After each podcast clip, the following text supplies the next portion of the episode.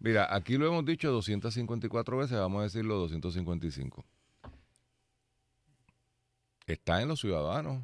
Sí, pero el que Eh. se enfermó, se enfermó, pero hoy en día, hoy lo está incubando. Si, si, si, Bueno, si pues, el doctor Bueno, panameño se lo pegó a varias personas. sea que probablemente eso es así. Eso es así. En Puerto Rico vamos a terminar con medio millón de enfermos. Si cogemos los números que los científicos norteamericanos, algunos de ellos del gobierno, que no han sido los más proactivos en el asunto, y los proyectamos a Puerto Rico, estamos hablando de que al final de este proceso va a haber medio millón de puertorriqueños enfermos. Y de esos van, van a ser gravemente enfermos 25, 30 mil personas. Eso era lo que yo que venía a hacer una refle- reflexión hoy.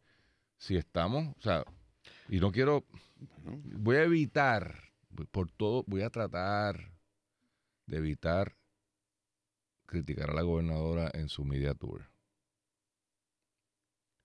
Voy a evitar, no sé si lo logre, voy a evitar. Pero a mí no me preocupa la bobería que están hablando. Sí, eso no es lo. O sea, aquí la pregunta es, ¿alguien serio me puede hacer una proyección basado en que ya tenemos información de múltiples países? Ayer, un médico en privado a los congresistas, ¿para qué se liquió? Les dijo que entendía que en los Estados Unidos, al final del camino, iba a haber como mínimo 70 millones de personas contagiadas. Como mínimo. Y él calculaba como máximo 115. 115 millones. Estamos hablando de una tercera parte de la población. 115. 70 es una cuarta parte de la población. ¿Verdad? Poco menos, una 20%. Si Estados Unidos tiene 300 y pico millones de, personas, pues 70, 7 por 4, 28. Ok, vamos a coger ese ejercicio en Puerto Rico, porque no es porque supe- suponer que nosotros seamos distintos, ¿verdad? Eh,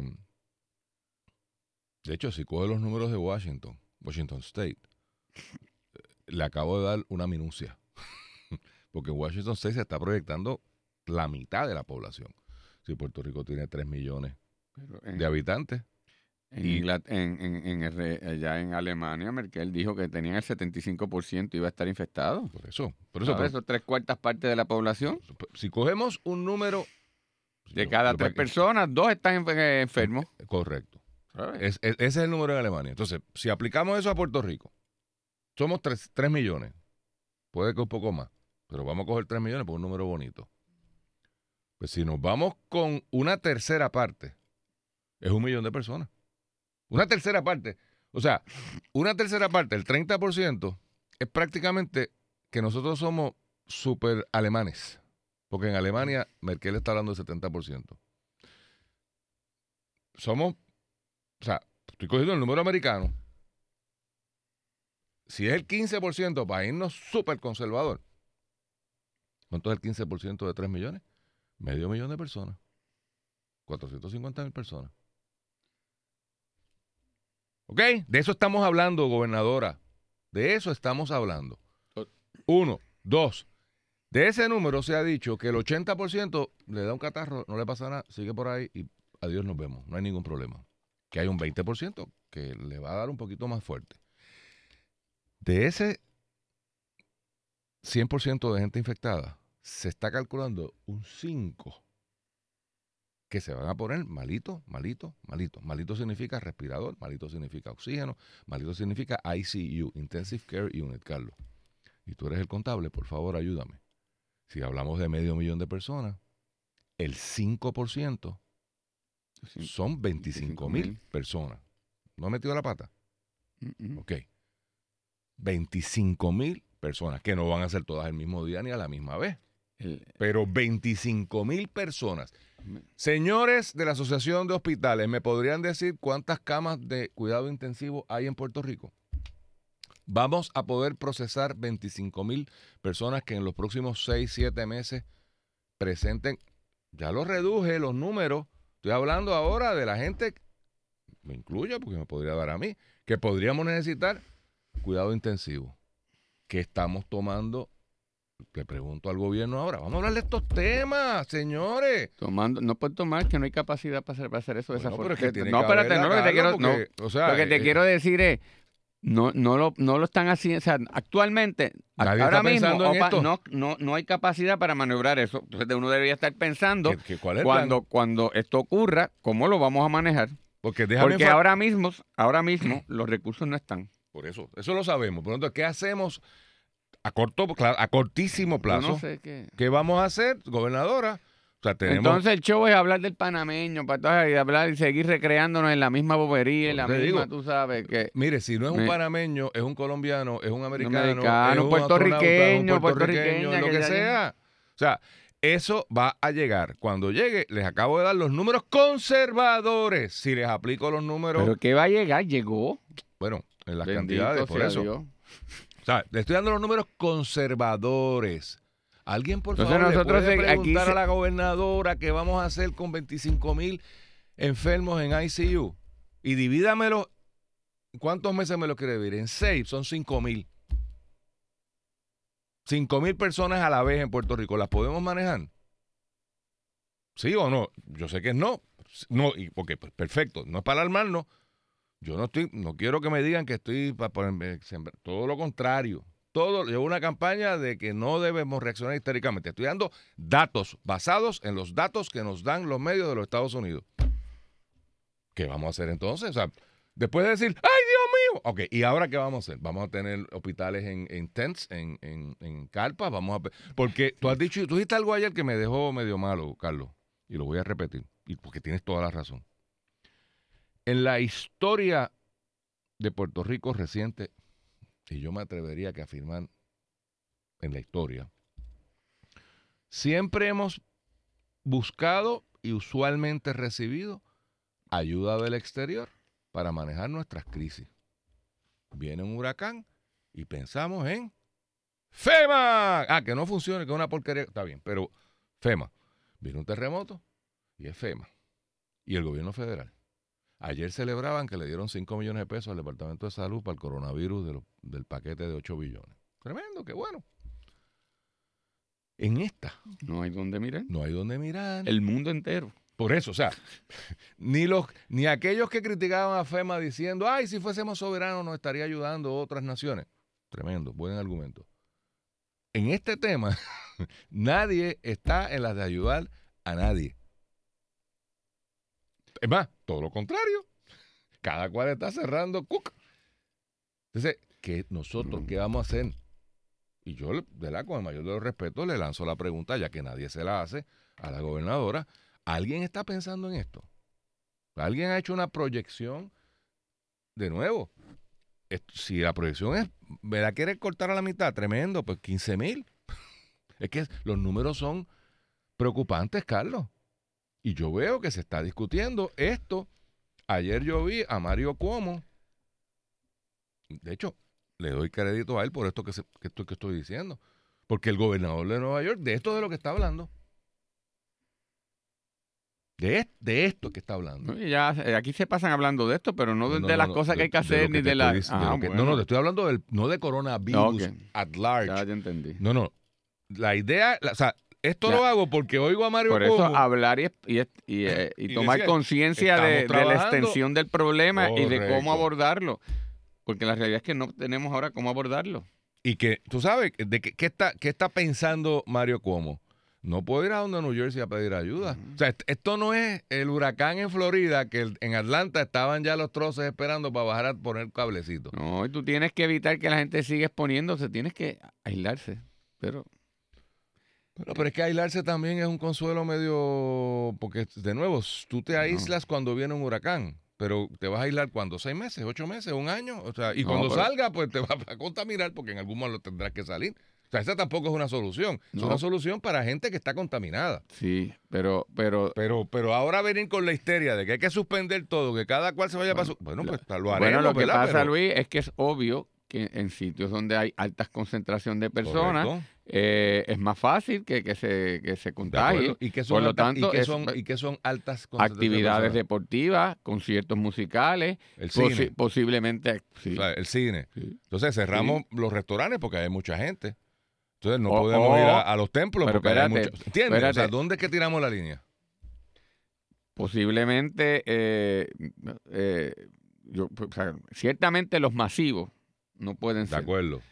Tú hablas allá, pues, situaciones ah, de por ahí- cine por más pequeños. Yo creo que la gente tiene que estar, eh, estar consciente del riesgo que tiene, porque lo que ha pasado cosa. aquí es que no vete para adelante, que sigue, que sigue tranquilo, que eso no es problema. Eso no es conmigo. No es contigo, Correcto. pues sí. Las sí. Por eso, por eso vamos al nivel individual que tú, tú y yo hemos enfatizado. Aquí hay un componente que no es mirar a la gobernadora, al gobernador. Mire, están perdidos, no saben lo que están haciendo. Perfecto. Están haciendo lo de la mejor buena fe. También. Perfecto. Usted, yo, Golo, este, este, Carlos, todo el mundo, Veronique, pues tiene que nosotros individualmente tomar las medidas. Pero pues, no, pues irme a vivir. Ahora me voy para calle y me busco un- una casa de campo, me encierro y, busco un lanzallamas y todo el que llegue le disparo. No, no, pues tampoco puede ser eso. Entonces, ¿qué, vamos a hacer? Yo estoy de acuerdo contigo que hay que mirar con cautela el tema de los eventos eh, masivos. Masivo. Por ahí viene una cosa de béisbol. ¿Y qué va a hacer el gobierno? Auspiciado por el gobierno. El, eh, la, Auspiciado por el las gobierno. grandes ligas lo va a suspender. O sea, ya Yo me- yo suspendieron me la temporada de, de NBA baloncesto. NBA se- En Seattle, eh, la, la inauguración allá eh, local la, la- la han pospuesto. Me imagino que Grandes Ligas, si sigue esto, tendrá que Sí, paralizar también el inicio de la, de la temporada. Jugar La Liga de. Champions en Europa está, está, Porque está allí también. a- al béisbol no va nadie a verlo, así que... O sea, el béisbol está jugando, puede jugar Bueno, con- a- aquí, aquí sí van a verlo cuando es Grandes Ligas y Aquí eventos sí, internacionales. sí. Y en Estados Unidos sí. ¿ah? pueden jugar sin público también. Siempre pero- no pero haya- fíjate Sí, lo pero que aquí pasó- no van a venir dos equipos Ah, de no, Estados no. Unidos a jugar solos. O sea, Pero fíjate que ahí, ayer hubo dos... y además que los, los jugadores también están contaminando. No, por Claro. eso, a eso voy. Hay dos cosas que hay que mirar. La primera noticia que sale del NBA ayer, Golo, es lo que tú dices, que iban a jugar sin público. Porque en realidad el negocio está Está en en, la televisión. en la televisión y en los anuncios. Vamos a darlo bobería. El que va allí va porque le gusta, pero el billete está en la televisión. Pero al final del día suspendieron todos los juegos por lo que dice Carlos, que dio positivo un jugador de los Utah de Jazz. Seattle. De Seattle. De Seattle o de, dónde- de dónde fue que dio positivo. Yo Jugador no me de- acuerdo cuál fue, no sé. del equipo que sea, no importa. Entonces, Ah, ahí yo creo que fue de los Jazz de, de Utah. Yo De Utah. como ellos, los Sí. Utah Jazz. Ok, pues, recuerden que soy yo hablando de baloncesto. O sea, me tienen Fíjate, que perdonar ahí esa y subconsciente. 20. Bajo así, ¿verdad? Esa y dos más me la tienen que proveer. O sea, a lo que voy, pues ahí llega entonces otra directriz. Ah, espérate, si no es que el público, es que los jugadores pueden estarse contaminando unos a otros. Y eso es con más razón, porque tú estás pegado. Ahí, te digo yo, tú a, a puño limpio en una cancha de baloncesto, te pregunto. Ayer, el presidente Trump, a las 9 de la mañana, a las 9 de la noche, perdón, eh, Eastern Standard Time, y ya es la misma que nosotros, porque aquellos corrieron los relojes a los sitios normales, eh, se dirigió al país como por 15 minutos, en un mensaje bastante atípico de Trump. Eh, y hay varias lecturas del mensaje. Primero, eh, recogió velas como un desesperado de las tonterías que había dicho antes.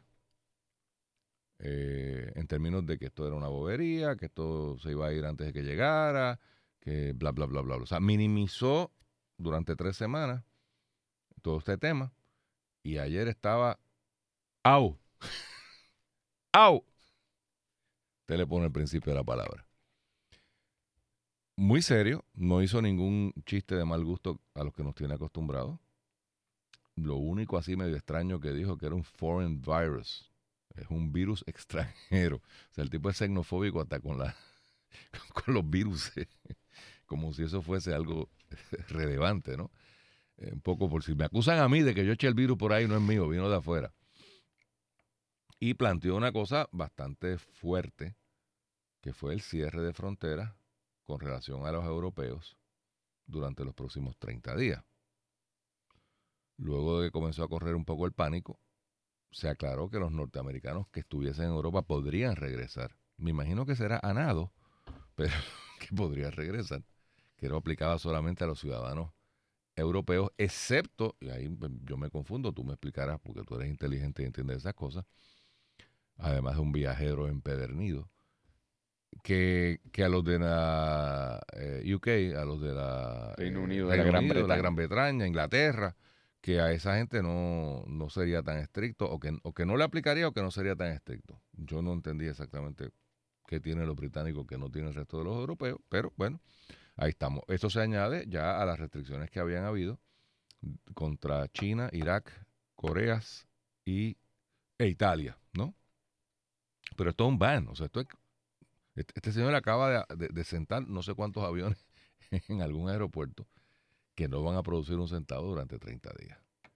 Mira, el presidente igual de superficial e irresponsable. De nuevo, él eh, simplifica las complejidades eh, del mundo y en este caso de una amenaza directa a la salud de- del mundo y de la nación.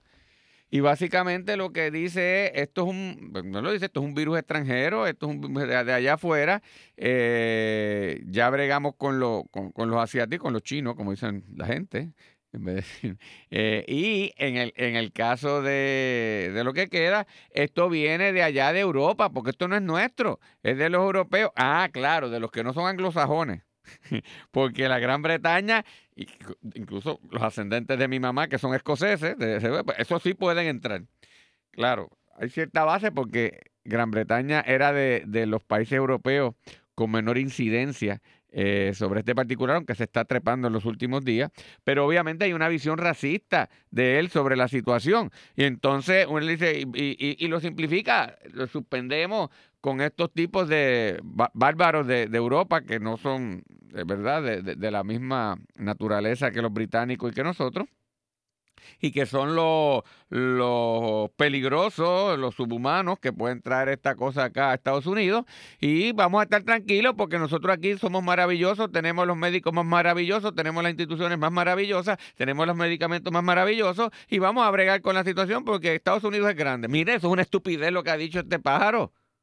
O sea, es una, una primero, con, con grandes connotaciones racistas en el tratamiento del problema. Eh, a- haciendo una cosa que no tiene relación con la, con la contención del problema en Estados Unidos. Y nuevamente, Luis, eh, obviando y, y- y- y no creando la conciencia nacional y en los ciudadanos del problema que localmente tienen. ¿Sabes? Es Trump, en- su- de nuevo, en su mejor estilo. Yo discrepo. Yo, sí. Yo creo que, eh, o sea, discrepo en parcialmente.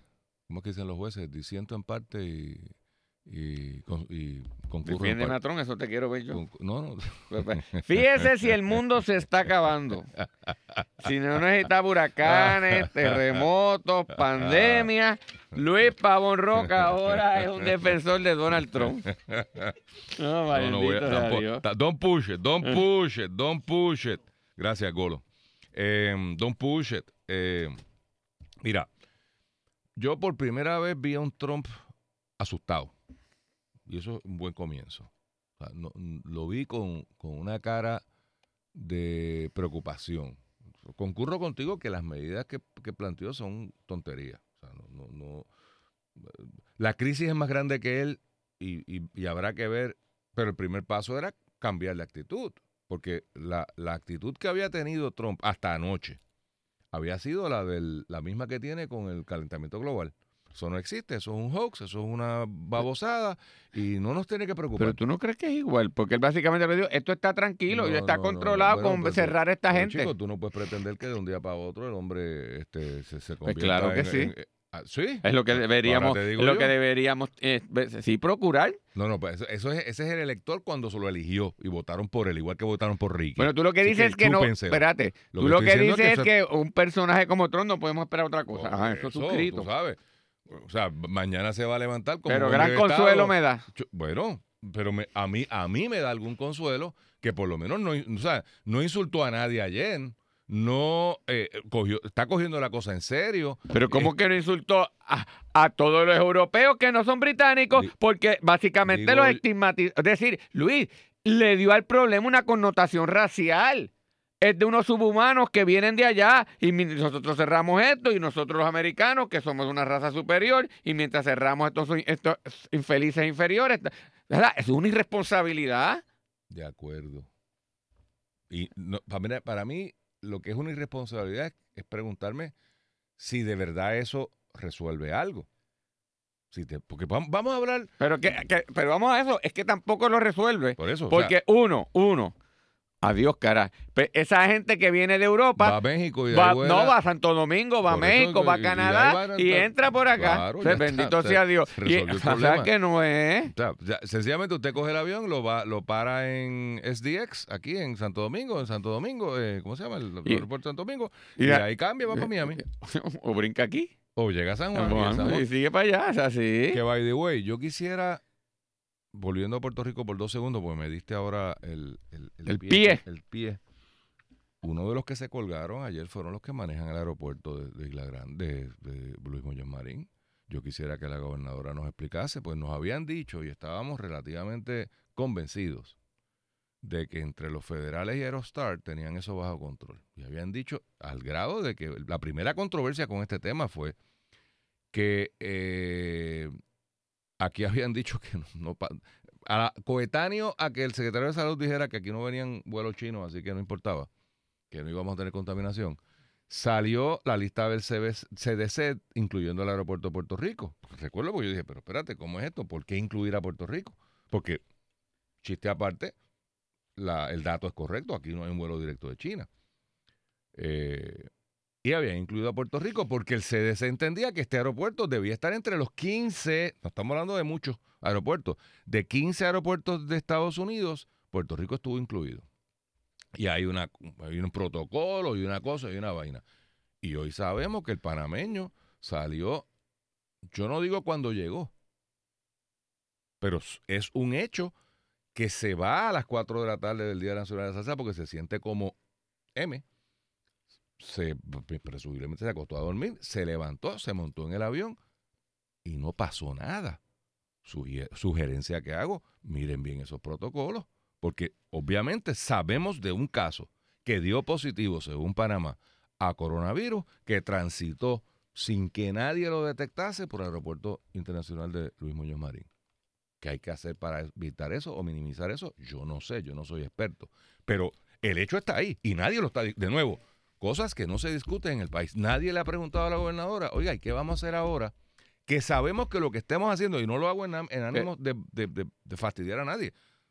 Señores, sabemos que el protocolo que sea que están usando no funcionó en este caso. Pero ahora te digo, ¿Sabemos yo- pero qué? espérate, yo creía que me ibas a hablar, y por eso más o menos pues, pensaba que iba a coincidir contigo, proto- de la parte del protocolo que más habla.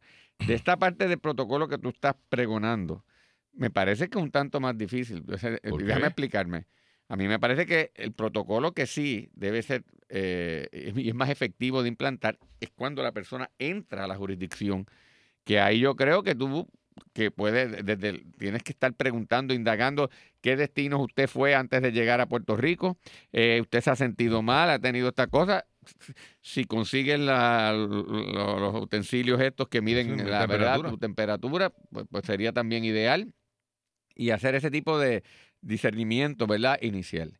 En la salida, Luis, es un poquito más complicado, sobre todo porque yo no me parece... eh, una cosa es que yo no- no, sé si eso pasó. No me parece, porque no lo he oído, que el médico iba diciéndole según iba saliendo de Puerto Rico y en el aeropuerto, estoy mal, me siento mal. Nadie lo hace. Por lo tanto, por lo tanto. E- esa es más, esa es más complicada la situación. ni el Mira, que, ni disculpa el que- que Ah, viene Golo, lo que- viene pregonando. Disculpa que le No, pero tú, tú estás entrando, el punto es y, más el otro, fácil. y el otro está saliendo. o Pero sea, bajo a- esa teoría tuya, mal también puede estar el que está en el mismo aeropuerto. Correcto. No, pero, pero es que ese, ese es el punto. O sea, este señor anduvo por el aeropuerto para arriba y para abajo y sabe Dios a cuánta gente contaminó.